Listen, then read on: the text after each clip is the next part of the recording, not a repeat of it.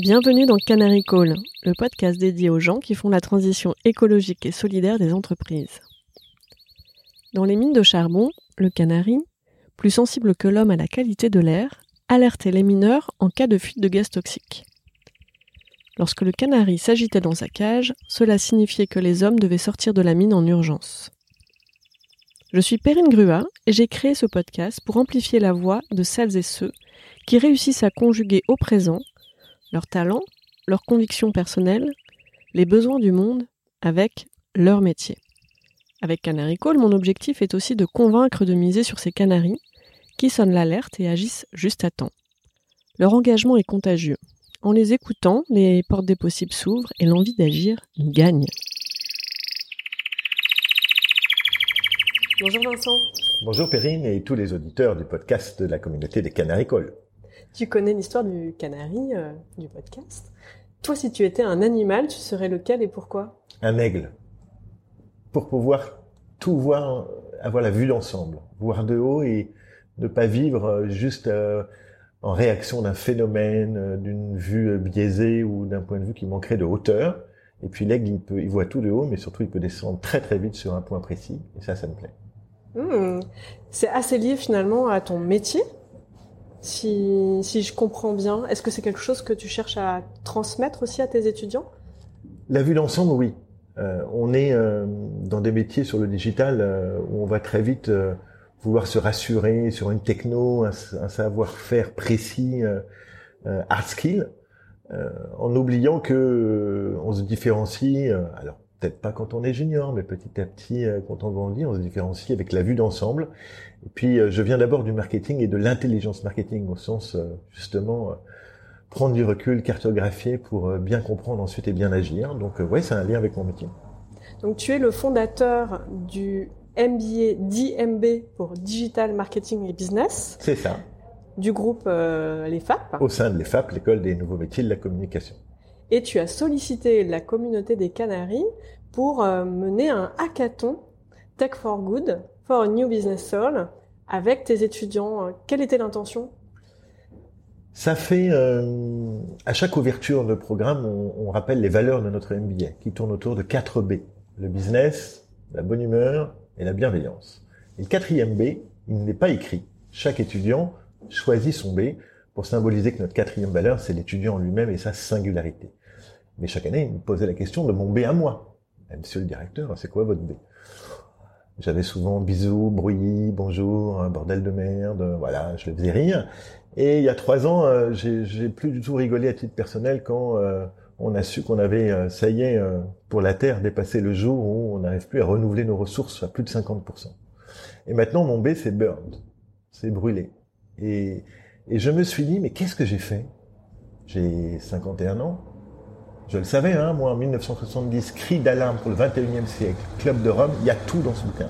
Je l'ai lu, j'avais 19 ans. Mais qu'est-ce que j'ai fait de 20 à 50 ans? Eh, J'ai fait comme mes parents. On y va, les gars. Donc j'étais un peu plus sensible. oui, je suis donateur chez Greenpeace, chez d'autres, bah, évidemment. Mais et je me suis dit, mais en fait, je suis dans l'éducation. Peut-être que ce que je pourrais faire, c'est réveiller aussi les consciences de la jeunesse, puisqu'elle est avec moi. Euh, et euh, j'ai souhaité que ça, en parallèle de tout un mouvement, hein, l'EFAP a ouvert un nouveau MBA sur euh, le RSE. Mon partenaire, le Hub Institute, qui vient de la transformation digitale, a développé tout un hub sustainable.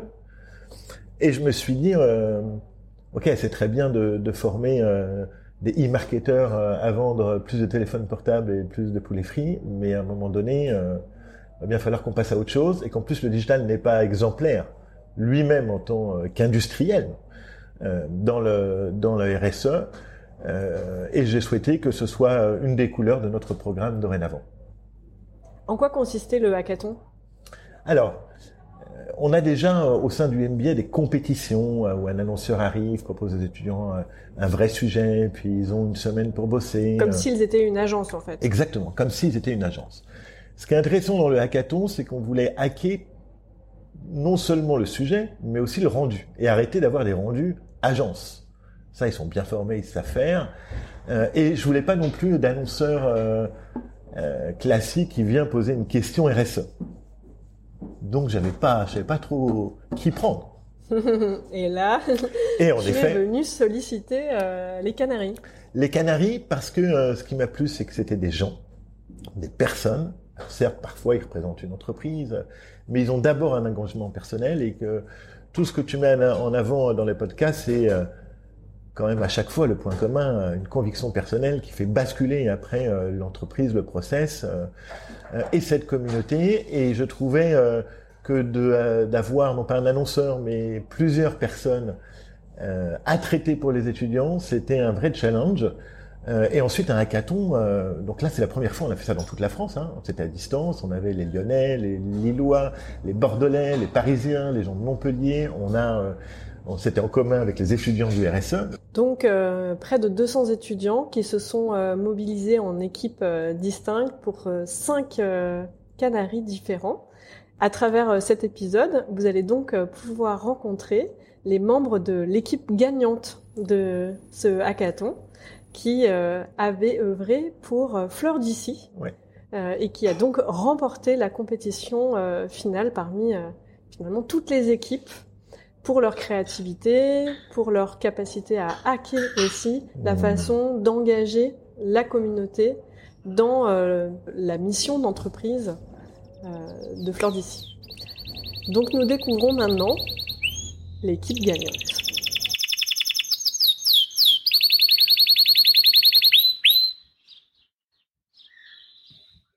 Bonjour Camille. Bonjour Perrine. D'où me parles-tu aujourd'hui? Écoute, aujourd'hui, euh, j'incarne euh, la digital nomadie que la pandémie peut nous, nous imposer aujourd'hui, en ce moment. Euh, mais surtout euh, euh, qui, qui est un peu l'essence de la Startup Nation. donc, je te parle de, des loges en Josa chez, chez ma CEO, cofondateur de la boîte dans laquelle je travaille en stage aujourd'hui, pour mon stage de fin d'études au MBA DMB. Ah, vous travaillez chez les uns chez les autres alors? C'est ça. On bouge un petit peu, on s'est retrouvé dans un café.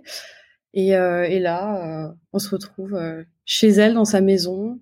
Donc, c'est ambiance détendue et, et, productive. Ah Et, et justement, peux-tu me nous partager la façon dont tu, tu vis ce contexte en tant qu'étudiante et puis aussi stagiaire euh, j'ai eu plus de chance que la plupart des étudiants euh, pour la première vague de, de Covid, je pense, parce que j'étais euh, j'étais en échange euh, à Séoul l'année dernière pour le deuxième mmh. semestre 2020. Et bah, en fait, les Coréens, ils ont géré la pandémie de telle façon que rien n'était fermé. Et par rien, je veux dire tout ce qui est essentiel à rendre un semestre universitaire cool, donc les bars, les restos, les boîtes, donc euh, c'était sympa. Et là, euh, j'ai vécu du coup les deux derniers confinements en France. Euh, j'en ai profité pour m'investir à fond en moi-même, comme beaucoup de gens, j'ai eu l'impression. Donc c'était ma dernière année, c'était mon M2 en fait au MBA DMB de, de l'EFAP de Vincent Monté. Et j'ai mmh. décidé, ouais, et du coup, je me suis investie donc euh, dans, euh, je me suis full dédiée en fait euh, à mes études en faisant un petit peu office de, comment on dit, CHO, Chief Happiness Officer, en étant déléguée de ma promo. Avec ma co-déléguée, on a essayé de, de rendre un peu les cours en télétravail plus humains, plus fun, avec des, des petites activités ah, génial, par exemple. Pour, euh, pour Noël, on a, on a essayé de créer un calendrier de l'Avent digital à travers les réseaux sociaux avec les moyens du bord et on a essayé de faire participer nos, nos potes, euh, nos, nos, camarades de classe, de promo, euh, avec des petites activités, donc des petits jeux en ligne qu'on crée, et, chaque jour un nouveau jeu, un nouveau thème, jusqu'au 25 décembre. Excellent. Et, et, l'anecdote euh, la plus drôle, selon toi? L'anecdote la plus drôle, c'est qu'on a fait participer aussi le staff de, de l'école. On a fait participer Vincent Monté, Sophie Guigné, on a fait participer euh, Arnaud Châtel. Et ils sont prêtés au jeu. Et c'était très sympa. On a créé des petits jeux en fait en ligne personnalisés avec leur tête. Donc on s'est un peu amusé avec avec nos profs aussi qui ont joué, donc c'était sympa. Et aussi, je me suis investie dans l'année en contribuant à mener bah, mon équipe à la victoire du hackathon. Euh, donc l'équipe euh, composée de Malou, Marike, Paul et Chen avec qui tu as et tu vas parler. Et euh, voilà. Donc pour une problématique que tu connais très bien parce que tu nous as suivis, accès aux des RSE. Justement, est-ce que est-ce que tu peux présenter la raison pour laquelle on fait ce podcast aujourd'hui ensemble? Oui, bah, rapidement, rapidement, le, le hackathon c'est un concours euh, entre entre promos de, de mon école qui euh, qui a plusieurs campus euh, en France. Et là, on a été approché par Fleur d'ici, qui est la première marque de fleurs éthiques 100% made in France. Et, donc le l'enjeu était tout nouveau pour nous. Euh, j'ai jamais j'ai jamais eu un cas pratique comme ça autour des enjeux RSE sustainable, euh, tout ça. Donc c'était génial. Et j'ai surtout eu dans mon équipe de vrais moteurs euh, qui nous ont vraiment menés vers la victoire à fond. On a une super synergie d'équipe et je pense qu'on va l'entendre euh, euh dans, dans dans la parole des gens qui, qui vont être euh, qui vont être qui vont échanger avec toi aujourd'hui. Euh, des gens motivés qui ont faim quoi. Et donc ça m'étonne. Franchement, on était tellement heureux de de travailler là-dessus que on s'est amusé et je pense qu'en s'amusant, en étant passionné, ça nous a mené à ça. Et on a été tellement heureux d'apprendre qu'on allait participer à, à, Canary Call avec toi. Voilà. Bah, félicitations. Qu'est-ce que qu'est-ce que toi tu as appris à travers ce hackathon? Qu'est-ce que j'ai appris? J'ai appris pas mal de de choses assez pratiques aussi parce que les hackathons, les compétitions euh, d'équipe, euh, les, les, battles, digital battles organisés par mon école, c'est euh, avant tout, pour moi, c'est avant tout une façon d'apprendre à travailler en équipe, chose qui est qu'on n'apprend pas à l'école. En fait, c'est vraiment l'école de la vie. Apprendre à faire avec les personnalités de chacun et les forces, les faiblesses. On a chacun un background différent. Donc c'était surtout ça et ça m'a ouvert aussi sur euh, cette culture euh, et une prise de conscience de cette culture sustainable, euh, responsable des entreprises. Donc maintenant, je prête plus l'oreille euh, quand j'écoute euh, BFM Business, enfin que j'essaye un petit peu de, de m'élever en termes de, de radio et de médias dans ce qui est plus professionnel. J'essaie de, de garder l'oreille ouverte là-dessus, sur ces enjeux. Et justement, euh, après tout ça, quelle est ta vision du monde du travail? Alors, très naturellement, moi, je suis quelqu'un d'assez stressé concernant euh, mon avenir. Je l'ai toujours été. Euh, je pense que c'est dû à un manque un peu de confiance en moi. Mais je, je, pense que je suis un peu jeune, donc j'y travaille encore, j'ai encore de la marge. Mais ma vision du, du du monde du travail, j'ai, je la vois un peu dark un peu euh, pessimiste, honnêtement. Euh, euh, j'ai beaucoup voyagé pendant des longues périodes à chaque fois et je me suis rendu compte que j'étais plus heureuse en travaillant à l'étranger, honnêtement, qu'en France. J'aimerais beaucoup rester en France pour travailler plus tard, mais j'ai l'impression que je serais vraiment plus à l'aise à l'étranger. Voilà, en Asie Pourquoi? surtout. Pourquoi? Je me sens, euh, je me sens un peu euh, compacté, oppressé en France. Et euh, il y a une telle dynamique à l'étranger et encore une fois en Asie où j'ai pas mal voyagé. C'est vraiment le continent pour moi euh, de, mon cœur. Et euh, en France, j'ai l'impression de pas avoir vraiment de d'avenir. Honnêtement, j'ai l'impression que les gens sont pas trop réceptifs aux nouveautés, aux nouvelles technologies.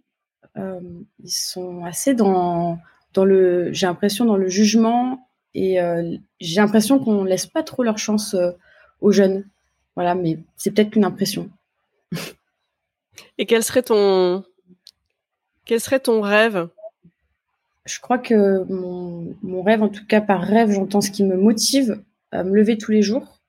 Je pense que ça serait d'apporter, c'est un peu bateau, mais d'apporter de l'aide à un maximum de gens dans, qui, qui génèrent un besoin et d'aider des gens, en fait. C'est, c'est, me rendre utile, en fait. Sinon, je vois pas l'intérêt de, de me lever le matin.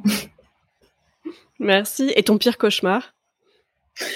Oh là là, ma pire angoisse, mon pire cauchemar, c'est un peu de devenir un veau, de de pas me de pas me reconnaître, euh, de, de de devenir lente et, euh, et pas réactive. Euh, voilà, je, je veux pas être un veau, je, je veux être, je veux rester un, un, loup, je veux devenir un loup qui, qui vient, qui mange et qui repart quoi.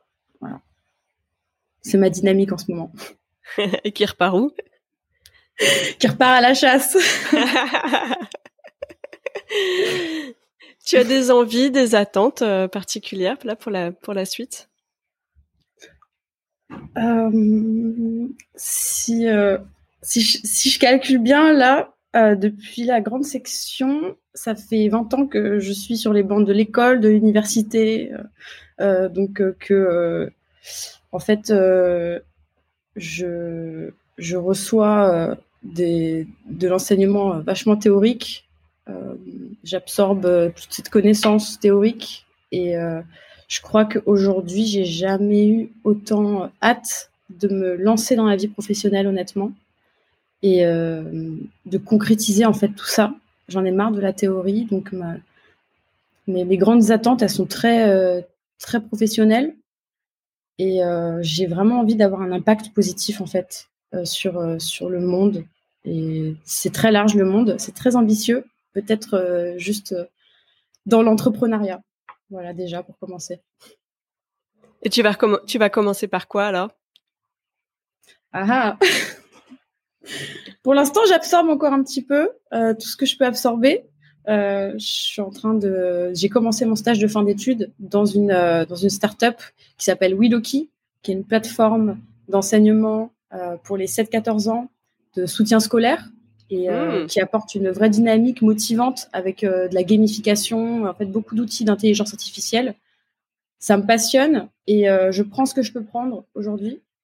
Donc le but, enfin l'objectif, moi, c'est de me lancer dans l'entrepreneuriat une fois que je me sens vraiment prête. Et je voulais prendre un maximum de ce, de ce stage en start-up pour, euh, pour euh, pratiquer en fait tout ce que j'ai appris. Mmh. Et tu sais déjà sur quoi tu veux entreprendre? Ou c'est la dynamique finalement d'entreprendre euh, en soi et, et tu verras bien? J'ai plein d'idées. Ça ne veut pas dire qu'elles sont toutes bonnes. Ça ne veut pas dire qu'elles ne sont pas déjà euh, faites euh, ailleurs. J'étais euh, cette année, le, le MBA m'a donné l'occasion d'aller euh, pitcher euh, une idée dans un incubateur à Lille, Eura mmh. Technologie. Mmh.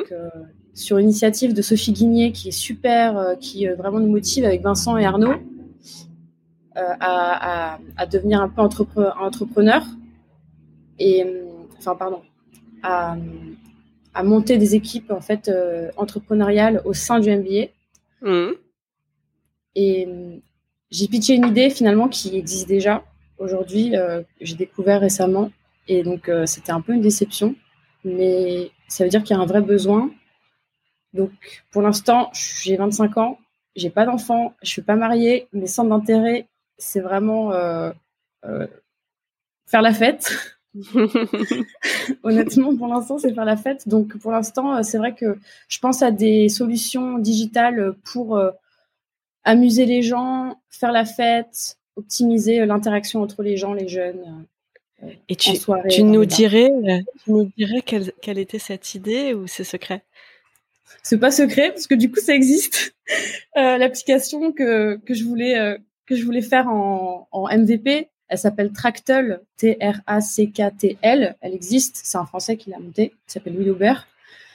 Et euh, c'était une application en fait euh, qui euh, qui ça aurait été une plateforme, c'est une plateforme en fait de collaboration musicale dans les entreprises, dans les bars, dans des événements, avec laquelle les participants, les clients du bar se connectent et contribuent à mettre la musique comme un jukebox digital collaboratif en tout simplement, c'est assez simple comme concept, à liker en fait les musiques qui arrivent et ça priorise l'ordre de passage des musiques. Donc ça, c'était un petit peu ce que je voulais faire. Et en plus, euh, professionnel de la fête. C'est ça, c'est ça. J'imagine que la que tu tu vas pouvoir te rattraper après tous ces mois euh, Mais il y a d'autres idées privation. Qui arrivent, Et une autre idée que que tu nous donnerais ou c'est secret? Je fais un mémoire là de fin d'études euh, sur l'intelligence artificielle dans l'enseignement avec un grand E, dans l'éducation avec un grand E. Donc il y a pas mal de de, de, creux encore, de vide, je trouve, dans l'enseignement. Avec euh, ma vision un peu fraîche euh, d'étudiante, je vois pas mal de problèmes euh, dans cette école qui n'a pas bougé depuis les années, depuis le XXe siècle en fait. Et mmh. donc en ce moment, je, me concentre surtout là-dessus, sur comment on pourrait essayer de d'apporter euh, d'apporter dans l'enseignement les forces de chacun en personnalisant en fait euh, l'enseignement au maximum. En adaptant l'enseignement aux gens. C'est très euh, ambitieux encore. Mais Excellent. Excellent. ça me fait penser à l'épisode avec Frédéric Auru qui a créé justement AI for Better et donc qui qui œuvre euh, pour mettre l'intelligence euh, artificielle euh, au service de causes positives, qui, comme toi, pense qu'il y a beaucoup de, de vide. C'est vraiment bah, son, son, chantier au quotidien. Donc, ah, bah, je t'invite à écouter l'épisode avec Frédéric Auru. Avec plaisir, j'ai regardé ce qu'il fait aussi. Et quel est ton canary call? Mon Canary Call, euh, Canary Call, Canary Call, c'est, je pense, un, un, moment, un état d'esprit ou euh, une action, un mot euh, dans, dans, lequel je ne me reconnaîtrai pas. Et tout de suite, il, faut. C'est un cri d'alerte qui me dit tout de suite, il faut que tu te remettes dans les rails et que tu colles à tes valeurs et que tu changes pas. pas te laisser influencer et, et rester droite dans tes bottes. Je pense que c'est ça mon, petit canary call. Merci pour ce message euh, d'alignement dont on parle beaucoup euh, en ce moment. Merci Perrine, merci beaucoup, c'était un plaisir. Bonjour Malou. Bonjour Perrine, merci de me recevoir sur le podcast. Bienvenue. D'où me parles-tu aujourd'hui? Je te parle de Paris, où je suis récemment revenue après euh, un semestre de cours à Valence dans la Drôme. C'est une année assez particulière. Euh, peux-tu me parler de ton vécu, euh, du contexte actuel en fait en, tant qu'étudiante? Bien sûr. Alors nous, on a eu la chance dans dans ma promo du MBA DMB qui est celle euh, spécialisée agriculture, la première promotion en coproduction avec l'école de management culturel l'ICAR de se retrouver d'abord en présentiel, enfin de se rencontrer plutôt d'abord en présentiel au mois d'octobre et de passer euh, ce mois-là ensemble avant mmh. Ce qui permet de déjà nouer de premiers liens, ce qui était quand même important pour les nombreux travaux de groupe qu'on a fait par la suite. Euh, personnellement, je suis retournée euh, dans la Drôme. Ça a été vraiment l'occasion pour moi de me recentrer sur le MBA qui est une euh, reprise d'études à la suite d'une formation juridique, mais j'avais également fait des études à distance en histoire de l'art et, euh, et à l'étranger. Donc d'un point de vue autonomie et gestion du travail, c'était c'était pas très compliqué pour moi. C'est plus que la formation est très complète, très dense, donc on avait un rythme assez soutenu et euh, peut-être aussi de voir que effectivement c'est pas on n'a pas tous les mêmes facilités à s'adapter au distanciel et euh, ça c'est ça reste difficile de constater qu'on peut pas forcément euh, aussi aider les autres qui travaillent avec nous enfin dans le cadre des cours parce que effectivement chacun le vit à sa manière et dans son contexte. Mmh. Donc toi tu étais euh, en famille, si j'ai bien compris, euh, dans la dans la Drôme? Oui, c'est ça. J'étais cloîtrée en famille car j'étais au contact de personnes qui sont quand même assez fragiles. Mais euh, c'était c'était chouette. J'ai pu euh, promener mon chien tous les jours au parc, donc ça me permettait de m'aérer entre les cours et euh, et de prendre un peu de recul aussi par rapport à la ville, profiter d'avoir plus d'espace simplement. Parce qu'à Paris j'aurais pas eu j'aurais pas eu ça. Et je pense que c'est quand même important d'avoir de l'espace un bon un bon endroit de travail euh, surtout quand on fait euh, beaucoup de visio, que ce soit pour les cours ou pour les travaux de groupe. Euh, hmm. donc un endroit vraiment calme et dédié au travail, en dehors du peu de temps qu'on va passer à se reposer et à faire autre chose. Avec tout ça, car donc tu as déjà fait d'autres études, tu as travaillé, tu reprends tes études dans un contexte si particulier, tu expérimentes le full remote. Euh, quelle est ta, vision du monde du travail pour la suite là? Alors, en vérité, quand je suis rentrée au MBA DMB, c'est vrai que c'était aussi parce que le full remote, ça m'attirait et il me semblait que dans le domaine du digital, ça me serait plus facile de développer des compétences qui me permettent de travailler euh, à distance. Euh, j'ai toujours été attirée par l'international. Donc, concernant ma vision du travail, le contexte n'a pas changé cette vision-là, en tout cas celle que je veux pour moi, mais m'a plutôt permis de développer les compétences qui me seront nécessaires pour travailler à distance, euh, gérer le travail quand on n'est pas côte à côte, mais ça, ça me ça me plaît dans l'autonomie aussi que ça laisse et les moments euh, peut-être plus efficaces de conversation qu'on peut créer. Et à côté de ça, bien sûr, euh, des liens, même si c'est vrai que c'est plus facile d'être côte à côte. concernant ma vision du travail, pour moi, aujourd'hui, le travail, ça reste euh, quelque chose qui me passionne. Je suis quelqu'un qui se réalise beaucoup dans ce que je peux faire concrètement. Euh, donc j'ai plutôt une vision optimiste me concernant. Après, je trouve que ça reste euh, difficile. Comme j'ai déjà fait des études auparavant, j'ai aussi un entourage qui a commencé à vraiment travailler depuis quelques années et où je peux me rendre compte que parfois, en fait, il y a soit des erreurs d'orientation, soit effectivement une certaine lassitude qui peut s'installer. Et donc aujourd'hui, je vois pas le travail comme quelque chose qui va être répétitif et la même chose sur toute une carrière, mais plutôt euh, beaucoup de, changements, d'opportunités à saisir et, euh, et quand même quelque chose qui, qui va demander beaucoup d'adaptation. Et justement, tes attentes, tes envies? Alors mes attentes et mes envies vis-à-vis du monde, enfin du travail, de, de, mon intégration dans le monde du travail, ce serait de vraiment euh, participer à quelque chose qui me semble utile, parce que euh, c'est là où je trouve en fait la plus grande source de motivation pour travailler, que ce soit pour euh, c'est vraiment en rapport avec l'humain, que ce soit pour délivrer euh, un projet à un client, enfin une personne réelle, ou euh, pour pour participer, collaborer simplement euh, au sein d'une équipe.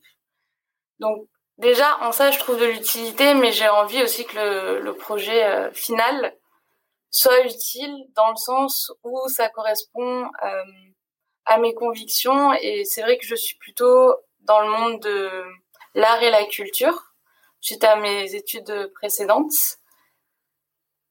Et du coup, j'ai envie de soutenir une, une culture qui soit plus accessible et le digital en ça euh, aide beaucoup.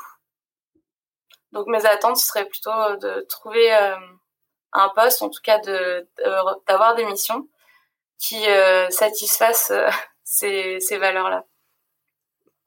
Quel est ton rêve et quel est ton cauchemar? Alors, je vais commencer par le cauchemar, comme ça, ça permettra de finir sur une bonne note. Concernant le cauchemar, je dirais que c'est plutôt euh, de, de s'ennuyer. Je suis quelqu'un qui a une grande imagination, donc l'ennui, il vient pas euh, comme ça par la répétition, mais c'est vrai que j'aime bien être stimulée, j'aime bien bouger, découvrir, euh, que ce soit en voyageant ou en allant voir une exposition, par exemple. Euh, donc dans le travail, j'ai aussi envie de pouvoir euh, continuer à apprendre euh, en permanence. Et concernant mon rêve, ça va être plus concret. Depuis que je suis toute petite, j'ai toujours eu envie d'écrire, donc j'espère que je pourrai réaliser ça d'une quelconque façon. probablement pas aujourd'hui, mais d'ici, je sais pas, mes 60, 80 ans, si je vis jusque-là. Et bon, j'espère que ce sera avant et que tu viendras présenter ton ton œuvre dans Canary Call. Oui, bah avec plaisir si si le projet aboutit d'ici là. Et à plus court terme, euh, être capable de faire de la création de contenu vidéo pour pouvoir davantage partager euh, par ce biais-là sur euh, mon histoire personnelle en tant que personne qui a été adoptée. Et ça, c'est quelque chose sur lequel je travaille depuis quelques années, plutôt sur la thématique. Après, bah, aujourd'hui, je commence à plus réfléchir à, un format et comment je pourrais le mettre en œuvre. Mmh. Déjà quelques quelques pistes ou ou tu gardes la surprise en termes de format? Euh, bah, en termes de format, ce sera probablement vidéo. Je me suis beaucoup interrogée sur euh, différents formats, que ce soit effectivement comme le podcast ici, que je trouve euh, très intéressant parce que ça crée quelque chose de plus, peut-être plus intime et vraiment sur les mots et euh, l'émotion qu'on partage à travers la voix. Mais c'est vrai que pour moi, il y a aussi l'aspect visuel qui est très important parce que euh, peut-être parce que déjà je, suis dans les arts visuels depuis une dizaine d'années et euh, je pense que quand on quand c'est une rencontre de culture, c'est important de de voir les choses aussi. Ça ça partage d'autres d'autres informations et émotions. Et quel est le message justement que tu aimerais passer à travers ce, avec, à travers ce support vidéo? Ce serait de, de garder une grande ouverture d'esprit et de ne pas généraliser, euh, ça peut paraître paradoxal, mais ne pas généraliser son expérience trop facilement et pour les, spectateurs ne pas ne pas se dire qu'à travers euh, le partage d'une expérience d'une personne, toutes les autres personnes auront vécu la même chose. Euh, parce que je trouve que c'est euh, encore quelque chose de difficile même pour tout ce qui est en fait des sujets autour de de la diversité dans les recrutements etc par expérience personnelle je trouve que parfois il y a encore trop de généralité et un regard peut-être trop occidental sur euh, quand on, on, va sur quelque chose qui est plus euh, global, mondial. Un exemple, un exemple que tu aimerais voir changer? Euh, bah, Après, honnêtement, je comprends que ce soit difficile, mais c'est vrai que même si on ne devrait pas le faire, souvent les, les employeurs vont avoir envie de poser la question sur les origines d'une manière peut-être plus subtile ou détournée. Et euh, parce que moi j'ai eu une expérience en Chine, il y a une assimilation qui se fait assez rapidement et qui me plaît pas forcément. Euh, mmh. Mais de la même manière, je sais que d'autres personnes peuvent le vivre euh, plus positivement. Donc c'est là où le fait que ce soit vraiment des expériences personnelles est peut-être difficile. Ah. C'est euh, très intéressant. Merci pour euh, pour ce partage euh, qui me touche beaucoup. comme je suis notamment recruteuse, c'est des points sur lesquels je serai vigilante et et que je continuerai peut-être aussi à transmettre à à mes clients ou à à mes à mes collaborateurs. Donc merci beaucoup pour pour ce message. Un canary call à passer? Le Canary Call, ce serait, euh, je pense, en rapport, en tout cas pour moi, c'était en rapport avec euh, avec ça, donc c'est-à-dire se dire que ce, qu'on fait a un impact et garder euh, l'esprit ouvert et critique sur tout ce qu'on peut nous dire de faire ou de ne pas faire pour savoir prendre du recul et prendre les décisions qui, qui nous correspondent, qui correspondent à, à ce qu'on peut faire, à ce qu'on peut, euh, à l'aide qu'on peut apporter aussi euh, dans la transition écologique et solidaire. Ah, merci beaucoup Malo. Merci Perrine.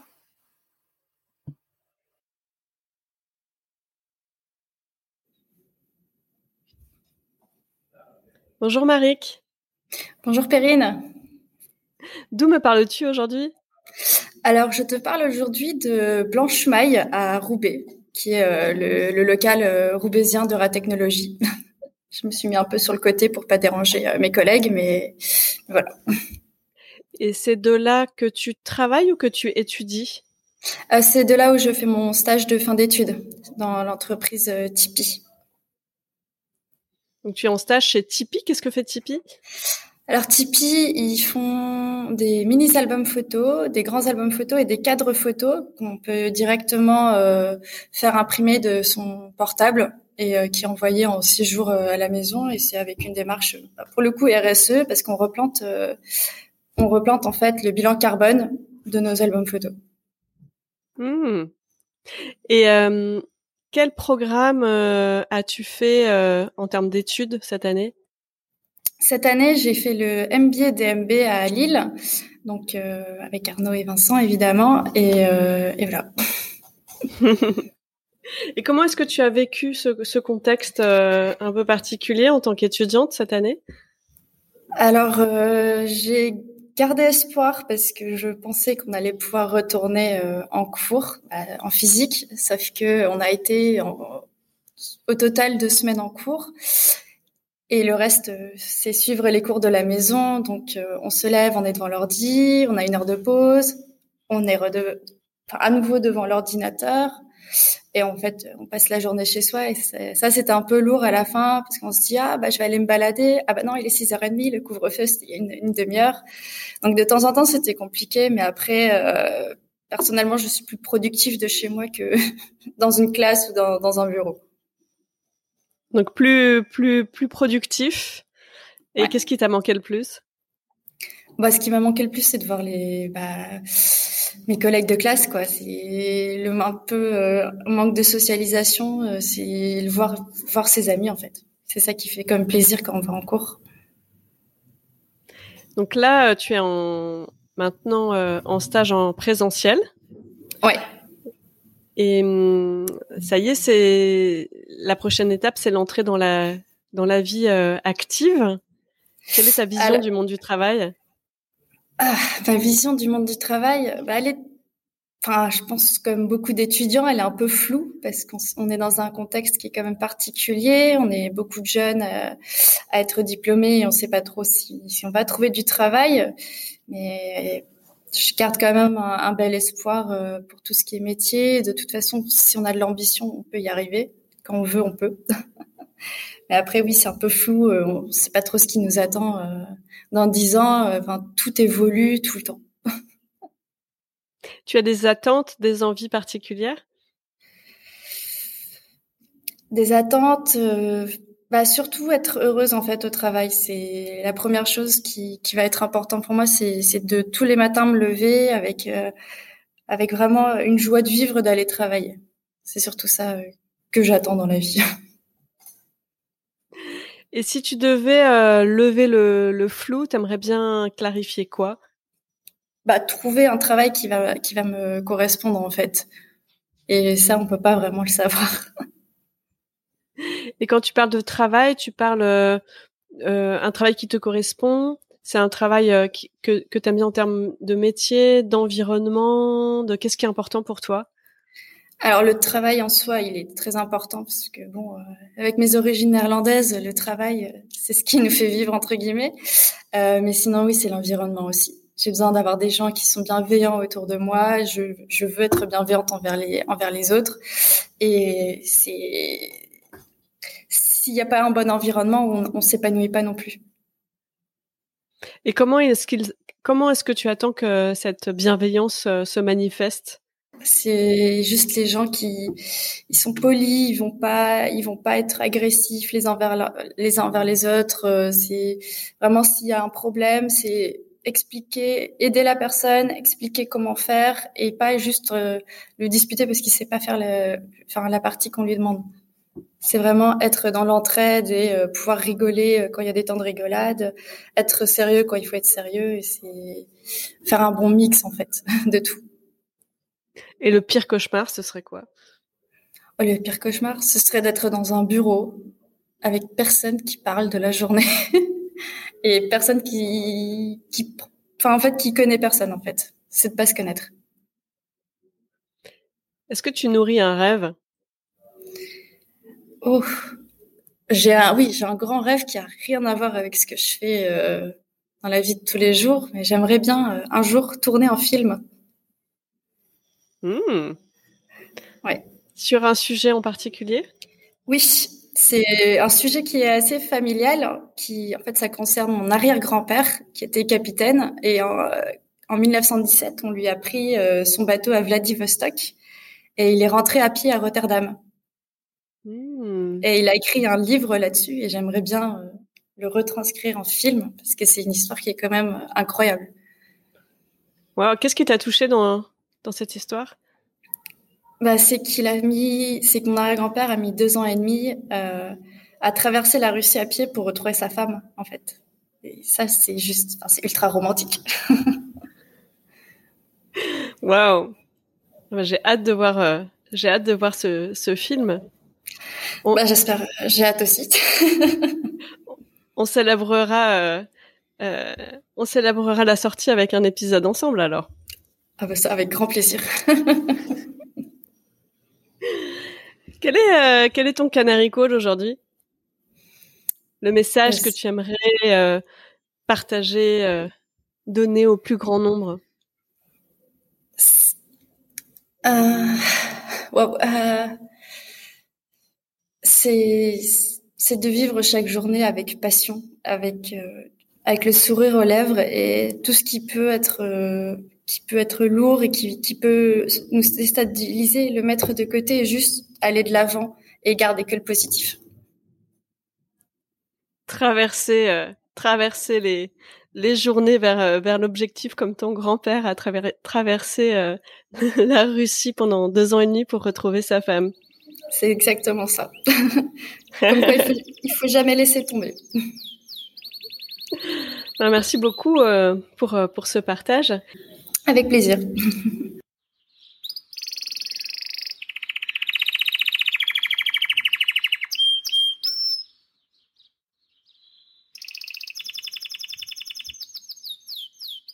Bonjour Paul. Bonjour Perrine. D'où me parles-tu aujourd'hui? Alors euh, moi je suis euh, en stage pour l'instant, euh, presque sur la fin de mon stage à Angers, voilà, à Angers. je suis dans une entreprise qui fait des des sites e-commerce hein, pour être plus précis. Et voilà, j'arrive sur la fin de mon stage, sur la fin de mes études aussi presque. voilà pour le contexte.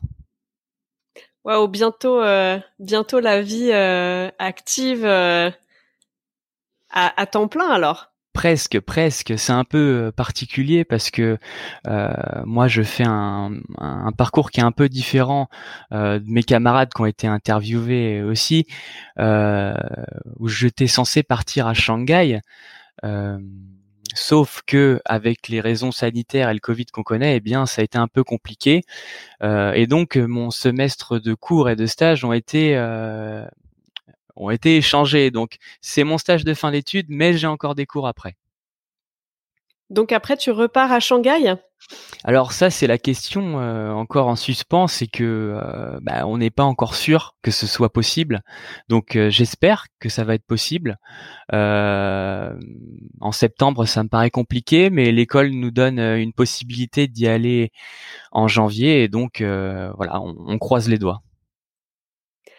Comment euh, vis-tu cette période euh, d'études euh, avec toutes ces incertitudes, ces changements, ces contraintes, ces opportunités mmh Alors moi, quand été, enfin quand le Covid est arrivé, j'étais en stage et, depuis que le Covid est arrivé, j'ai pratiquement fait que des stages et j'ai fait très peu de cours.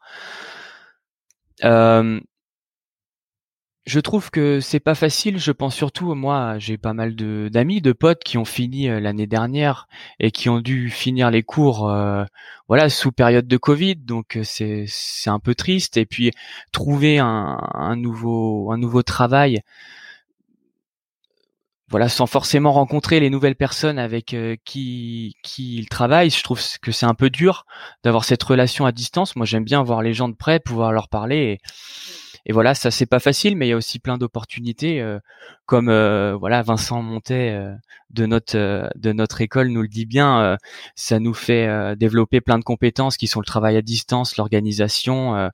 voilà, aussi c'est c'est ce qui va se passer de plus en plus. Le télétravail, on on s'y dirigeait tranquillement, ça a juste mis un coup de boost en fait. Voilà. Et donc là, sur tes stages, tu as vécu majoritairement du télétravail ou est-ce qu'il y a eu des aménagements présentiels Comment ça s'est passé pour toi? Alors le premier stage, enfin où, où le Covid est apparu, j'ai commencé en présentiel, puis le Covid est apparu, j'ai fait tout mon stage en finissant euh, en télétravail chez mes parents, voilà. Et puis euh, là, c'est un peu plus simple. Euh, maintenant, ça s'est organisé, la situation va un peu mieux, donc on peut retourner un petit peu au travail en, en une semaine sur deux. Donc, j'apprécie vraiment et je trouve que c'est un, un bon rythme justement de d'alterner entre cette phase de télétravail et de, de présentiel. Comment tu imagines ta vie professionnelle? Moi, j'ai beaucoup d'affection pour euh, tout ce qui est international. J'ai eu l'opportunité euh, déjà de par de nombreux stages, que ce soit dans mon ancienne école au Densia, maintenant les SCA et les FAP, ben, de faire des stages à l'international. Et c'est vraiment ce que j'aime, pouvoir euh, pouvoir travailler, mais aussi surtout être avec des personnes qui sont de différents milieux euh, j'ai eu l'occasion de partir dans plusieurs pays d'Europe déjà, voir des cultures euh, de travail qui sont différentes, mais aussi de travailler avec des équipes euh, où, certaines personnes venaient de, de, plusieurs endroits dans le monde. Et donc c'est vachement intéressant de d'échanger. Et je trouve que cette, ce mélange de culture, de façon de travailler, ça peut que être bénéfique pour pour une entreprise, enfin pour un projet collectif en fait. Et moi, c'est ce que j'adore, c'est ce que j'aimerais retrouver en tout cas euh, à l'avenir. Qu'est-ce que tu as appris euh, lors de ce hackathon euh, Tech for Good? Ben, Déjà, pas mal de choses. En fait, ça fait plaisir de voir qu'il y, y, a des vrais projets qui soient qui, qui sont qui, participent au développement au développement durable pardon qui on peut mettre au service enfin le digital au service du développement durable, de l'environnement. Il y a plein de choses qui se font. Euh, Fleur d'ici, c'est un projet euh, que je connaissais pas du tout et qui est vraiment très intéressant. Il y avait aussi d'autres projets, tous aussi intéressants les uns que les autres. Et, et, euh, et, je me suis vraiment raccroché à ce, cet événement parce que, en fait, à l'école, on apprend. Euh, alors, en tout cas, dans, la dans la filière où je suis, beaucoup de, de choses sur le digital. Et, et moi, j'aimerais mettre à profit ces compétences pour des choses aussi qui, qui, participent au développement durable. Voilà, on sait que la planète, euh, c'est pas, euh, elle est pas dans, un état exceptionnel hein, pour l'instant, et ça s'arrange pas forcément. Mais il y a des vraies initiatives et, et euh, ça montre que des gens veulent en faire partie, veulent monter des projets pour que ça change.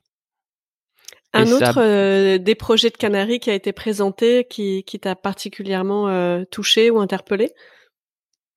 Moi, je crois qu'ils m'ont tous, euh, ils m'ont tous interpellé.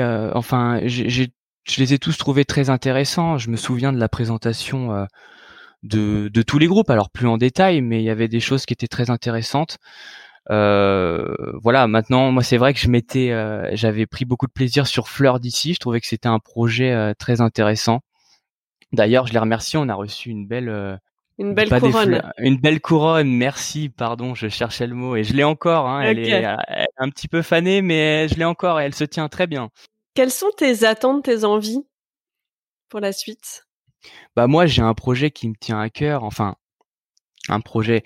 C'est-à-dire que en ce moment, comme j'ai dit tout à l'heure, je suis en stage dans, dans l'entreprise familiale en fait. Euh, l'entreprise qui a été créée par mon, mon père et mon, mon oncle qui est aussi mon parrain il y a une vingtaine d'années et je prends beaucoup de plaisir beaucoup de plaisir à y travailler en tant que stagiaire où j'apprends énormément. Et, et, mes attentes, en fait, c'est vraiment de pouvoir continuer.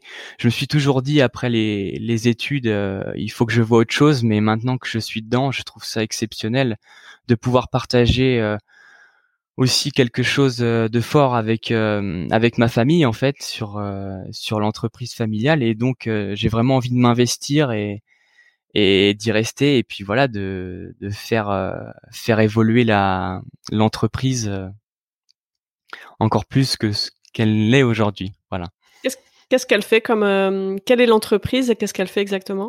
Alors l'entreprise, elle s'appelle Octave, elle est à elle est à Angers.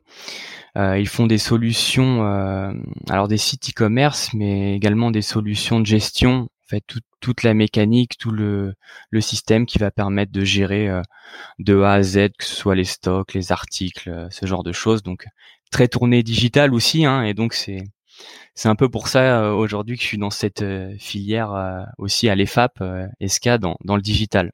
Je suis un peu tombé dedans comme Obélix quand j'étais petit et voilà, j'y suis resté. Et quel est ton rêve pour, euh, pour l'évolution de cette entreprise? Bah, Moi, ce que j'aime, c'est le côté international. Aujourd'hui, c'est encore axé euh, assez français, euh, marché français, et donc le rêve qui est atteignable. Est-ce qu'on est-ce qu'on peut parler d'un rêve? Ce sont des objectifs, mais oui, c'est un rêve aussi. Effectivement, ça serait de bah, de porter cette entreprise à l'international, hein, tout simplement, et puis allier vraiment ce que j'aime, voilà, l'entreprise et puis euh, et puis le côté international, tout simplement. Et le pire cauchemar, ce serait quoi? Ah, le pire cauchemar, euh, j'essaye de pas trop y penser parce que si on se met des pensées négatives, après, euh, on n'avance plus. Donc euh, moi, j'ai pas de cauchemar. Je j'essaye de voir que le positif. Et puis et puis s'il y a pas de cauchemar, ben tout va mieux. Génial. Euh, est-ce que tu as euh, un type euh, à, partager, une bonne pratique pour voir les choses en positif? Bah, Je pense que pour tout le monde, il y a des choses qui sont négatives, on peut les voir, mais il faut essayer de les éviter. Alors, ça ne veut pas dire qu'il faut il faut être réaliste, il faut il faut les voir, mais il faut pas tout le temps y penser et, essayer de se concentrer sur sur le positif et puis euh, voilà, il faut être réaliste, mais je pense que il faut pas se se mettre trop de nœuds dans la tête avec le le négatif, tout simplement. Un peu bateau comme réponse, mais en même temps, c'est je pense que c'est vrai euh, comme façon de penser. Bah, merci pour le partage de cette conviction. Est-ce que tu as un canary call, un message que tu aimerais euh, passer au plus grand nombre? Mais moi, je sais que ton podcast, Perrine, il est très axé sur euh, l'écologie, voilà, ce genre de choses, le développement durable. Et en fait, euh, moi, j'ai pas de grandes idées à partager, mais plutôt des, idées simples que tout le monde devrait faire. Euh, par exemple, le tri. Le tri. alors, c'est bateau. En fait, tous ces petits gestes du quotidien que qu'on ne pense pas forcément toujours à faire, mais je pense que si tout le monde le faisait, eh bien, ça serait bien mieux. Et, et moi, euh, j'ai encore les les voilà, ça, ça m'énerve de voir des fois que le tri n'est pas fait ou ce genre de choses, des, des petits sujets comme ça qui sont en 2021 complètement fous. Euh, et, je pense que voilà, si déjà c'est cette base, cette fondation, elle était, elle était acquise pour tout le monde, ben ça serait déjà beaucoup mieux. Donc euh, voilà mon appel, c'est euh, euh, voilà, faites, faites les petits gestes, c'est des petits efforts, mais qui cumulés sont, sont énormes en fait. Excellent. le podcast est finalement plus que juste au sujet de l'écologie ou de la transition, il est vraiment dédié justement aux gens qui croient au changement, qui gardent cette mmh vision euh, réaliste et positive euh, et qui partagent finalement comment euh, ils s'y prennent au quotidien pour pour se mettre en mouvement et, et déclencher des changements qu'ils veulent voir en fait. Et aujourd'hui, voilà, il y a un sujet d'urgence sur la transition écologique et solidaire de, de notre économie. Mais finalement, pour mettre ça en place, euh, ça demande bah, déjà de, de se l'appliquer à soi-même sur, comme tu le dis, des petits pas du quotidien. Donc, ton message, il est complètement aligner toutes tes réponses avec ce qu'a envie de, de transmettre ce podcast. Donc merci beaucoup Paul. Ben, je t'en prie Perrine, merci à toi.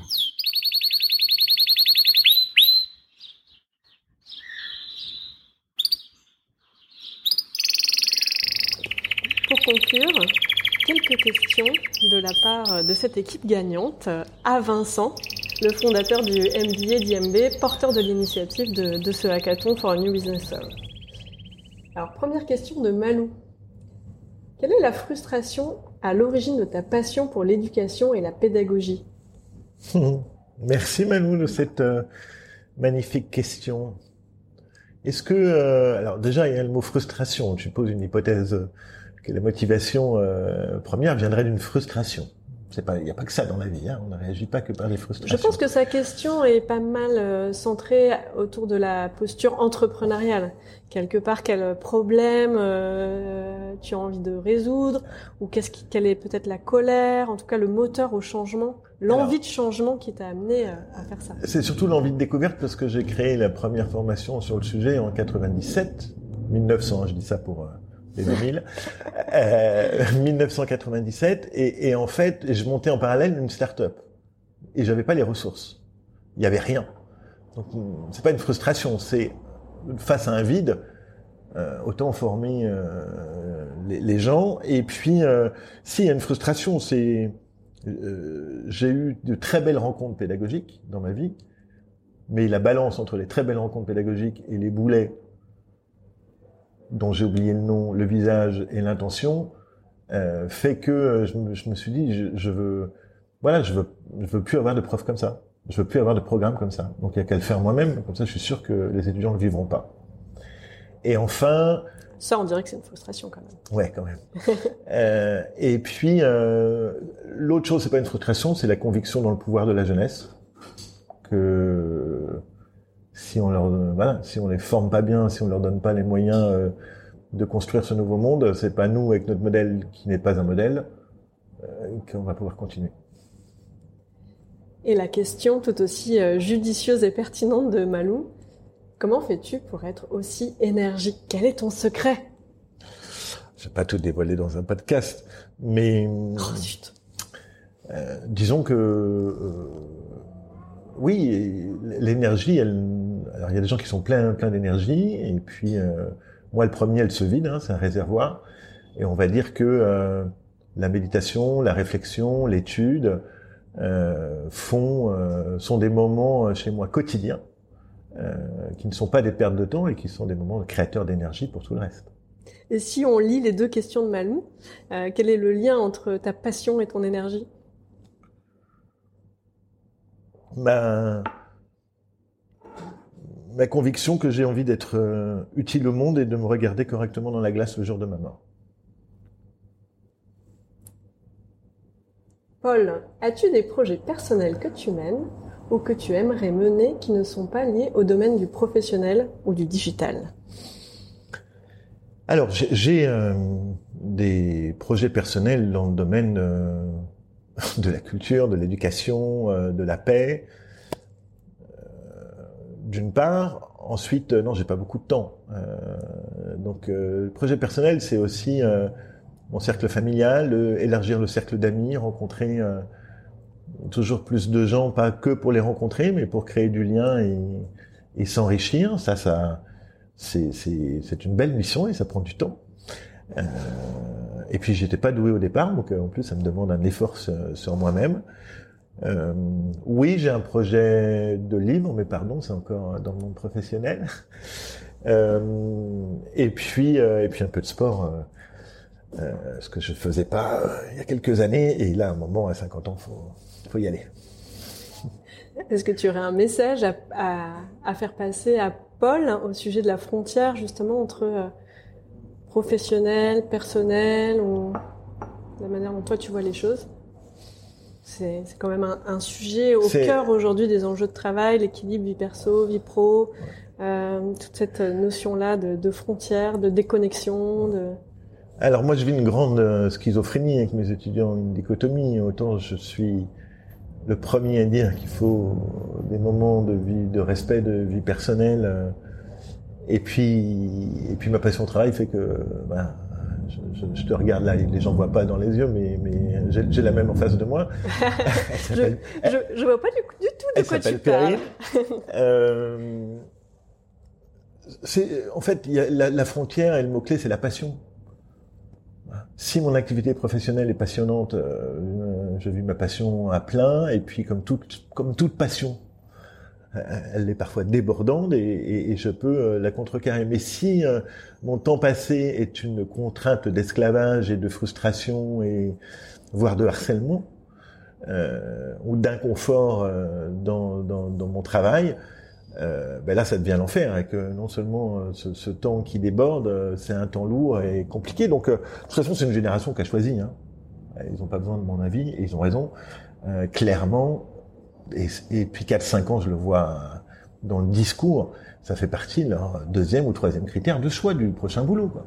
C'est euh, équilibre entre vie perso et vie pro. Là où leurs parents leur ont dit, euh, tu serres les dents, tu taffes, euh, tu dis rien, et puis un jour tu pourras. C'est un modèle qu'ils ont plus vraiment envie de suivre.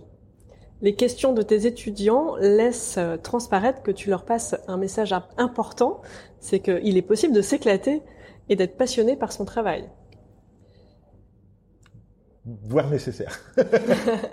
Mais je leur explique aussi que euh, ça n'arrive pas euh, dans la carrière. C'est compliqué de réunir les trois valeurs du travail. Hein. Euh, ça, me rapporte de l'argent, j'aime ça et c'est utile aux autres. Euh, alors, l'ikigaimi, ce que vous voulez, il y a différentes philosophies derrière ça. Avant de réunir les trois, ça se fait pas tout de suite dans la jeunesse. Et ça, ils ont dû il faut qu'ils acceptent aussi qu'ils ne perdent pas leur but parce que des fois je peux faire un boulot qui me paye bien mais pff, que j'aime pas trop et qui est utile et voilà et puis le prochain je l'aimerais il me payera moins. Euh, j'ai pas un... si je l'ai réuni tout de suite moi. Mais j'ai de la chance mais, mais c'est pas la, la normalité. La normalité des fois c'est quand même euh, bon mais j'ai pas encore la dimension que je voulais mais les deux autres sont là je suis en train de grandir de me construire et surtout de pas perdre leur but Ce que tu partages euh, résonne avec euh, ce que je peux euh, accompagner en, en transition professionnelle, en tant que coach professionnel, où finalement aussi à un moment de la vie, on peut avoir cet alignement et puis avoir envie, besoin de mener une transition. Et vraiment le cheminement que demande l'alignement de ces trois points du travail entre finalement rémunération, sens et puis impact, compétences. Mmh. C'est un chemin. Euh, on le voit bien hein, avec euh, les invités du podcast euh, qui ont tous cheminé euh, pour pouvoir mettre finalement leur métier, leur- leurs compétences au service de leur engagement et de leurs convictions. Tu évoquais la famille. Justement, ça introduit la question de Camille. Qu'est-ce que tu fais pour préparer tes enfants au monde digital? Ah. Donc j'ai deux enfants, euh, 24 et 20, hein, j'ai un 2000. Tadam Euh, alors d'abord, ils ont été élevés euh, dans la liberté absolue de l'usage digital. Mais la formation, ils étaient au courant de tout. Euh, et ma fille a 24 ans, mais je me souviens qu'à 16 ans, je raconte souvent ça, euh, sur Twitter, j'ai dû la toper à 1h30 du matin parce qu'elle n'avait pas éteint sa lumière dans sa chambre et qu'elle a déboulé en disant mais enfin tu me tweets pas, tu me tagues pas sur Twitter pour me dire d'éteindre la lumière. Et là je lui ai dit mais ma chérie, dans la vraie vie ça fait quatre fois que je te le dis donc euh, je vais sur Twitter pour que ça agisse. Du coup il se venge euh, sur sur le digital. euh, et à l'inverse j'ai un fils gamer euh, euh, que j'ai essayé de mettre au code, je sentais qu'il était euh, et puis, bizarrement, il a conscience, et il utilise très bien tous les outils, mais il va plutôt sur des métiers de relations très, très physiques, d'ailleurs, et, et, et humaines. Et je m'aperçois qu'à 20 ans, en termes de bureautique, par exemple, c'est, on dirait qu'il a 80 ans. Je crois que ma mère euh, utilise mieux Word que mon fils. Euh, sur le digital, euh, ils savent que ils savent que c'est le monde, mais ils savent que à table on n'a jamais nos portables et que qu'on et qu'on a eu des moments en famille grâce au digital et à la distance très forts et que le digital est neutre et c'est l'intention humaine qui va créer la valeur ou pas avec le digital. Une dernière question de Marik. Comment vois-tu les métiers du digital dans 10 ans T'as une réponse euh, bah, on a, le truc classique, hein, c'est que la moitié des métiers du digital, on n'en sait rien. Euh, ce qu'on sait quand même, c'est que l'intelligence artificielle sur les métiers du marketing digital va venir automatiser des tâches très violemment. Hmm. C'est sans doute le secteur qui va être le plus disrupté en termes de, violence. Mais en fait, euh, c'est dans l'ADN du marketing et de la com, qui lui-même était le premier secteur à subir la transformation digitale dans l'entreprise. Donc c'est normal qu'il soit le premier à subir l'IA. Et là, il y a des métiers qui existent aujourd'hui, ça va être, ça va être compliqué. Euh, je crois beaucoup à beaucoup beaucoup de métiers d'accompagnement, de formation, parce que euh, la fracture numérique est une réalité. L'électronisme, hein, les 11 millions de Français qui n'ont pas accès à Internet, soit à cause de la technique, soit à cause de, de la compétence, euh, c'est ça va pas être possible. Donc euh, ensuite sur le détail des métiers du marketing, je suis pas je suis pas devin et j'ai vu j'ai vu trop et on a conçu ensemble il y a quelques années Périne toute une cartographie de l'évolution euh, des métiers. Ce qu'on peut retenir du travail qu'on avait fait, c'est que il faut retenir que certaines compétences se transforment en métiers. Et certains métiers, et certains métiers deviennent, une simple compétence. Une simple compétence. C'est ça, d'où la notion d'apprendre à apprendre, plutôt que de se projeter, non, est-ce que mon métier va être à jour? On hmm. n'en sait rien. L'évolution, euh, l'évolution permanente. L'évolution permanente. Pour conclure, euh, une question de ma part. Qu'est-ce que tu retiens de ce hackathon? Euh, Une énergie et une curiosité que les étudiants n'ont pas sur un annonceur classique. Euh, il y avait une émulation. Euh, pourtant, ils ont, ils ont des belles compètes, hein, avec des beaux annonceurs, avec des enjeux d'ailleurs peut-être plus importants que le hackathon en termes de représentativité, de je me fais voir auprès d'un annonceur. Là, il y avait une vraie curiosité, alors parce qu'on était sur les gens en fait. Et puis dans la dans la créativité aussi. Il y avait il y avait il y avait de très belles choses. Euh, tout tout revient revient pas en mémoire, mais je me souviens que pendant la compète, je me disais ah ouais quand même dès qu'on change le cadre, il y a une créativité nouvelle. Bien, merci beaucoup Vincent pour cette expérience euh, fabuleuse parce que euh, moi, ce dont je me souviens en particulier, c'est ce, ce shot d'énergie qu'on a tous reçu de ces euh, presque 200 étudiants mobilisés et qui vraiment donnaient le meilleur d'eux-mêmes, heureux de mettre leurs compétences, leur futur métier au service de leurs propres convictions. Et finir euh, une année, donc c'était fin d'année 2020, euh, après cette année de confinement, reconfinement, déconfinement, gargariser de cette énergie c'était vraiment formidable. Donc merci beaucoup. Eh ben de rien, puis on remet le couvert euh, en décembre 2021. Donc suivez bien euh, les différents hashtags et, les posts de Canary Call, puisque vous retrouvez un nouvel hackathon euh, au mois de décembre de cette année.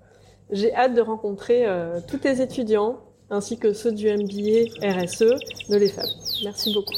Merci Perrine.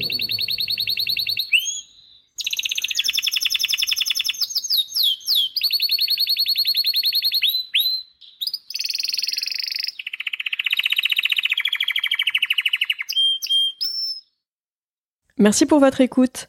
Pour être tenu informé de la diffusion des nouveaux épisodes, je vous invite à vous abonner au podcast sur la plateforme de votre choix et à suivre les comptes de Canary Call sur les réseaux LinkedIn, Twitter, Instagram, YouTube et Facebook. Pour amplifier la voix de mes invités, n'hésitez pas à commenter, partager ou même offrir vos étoiles.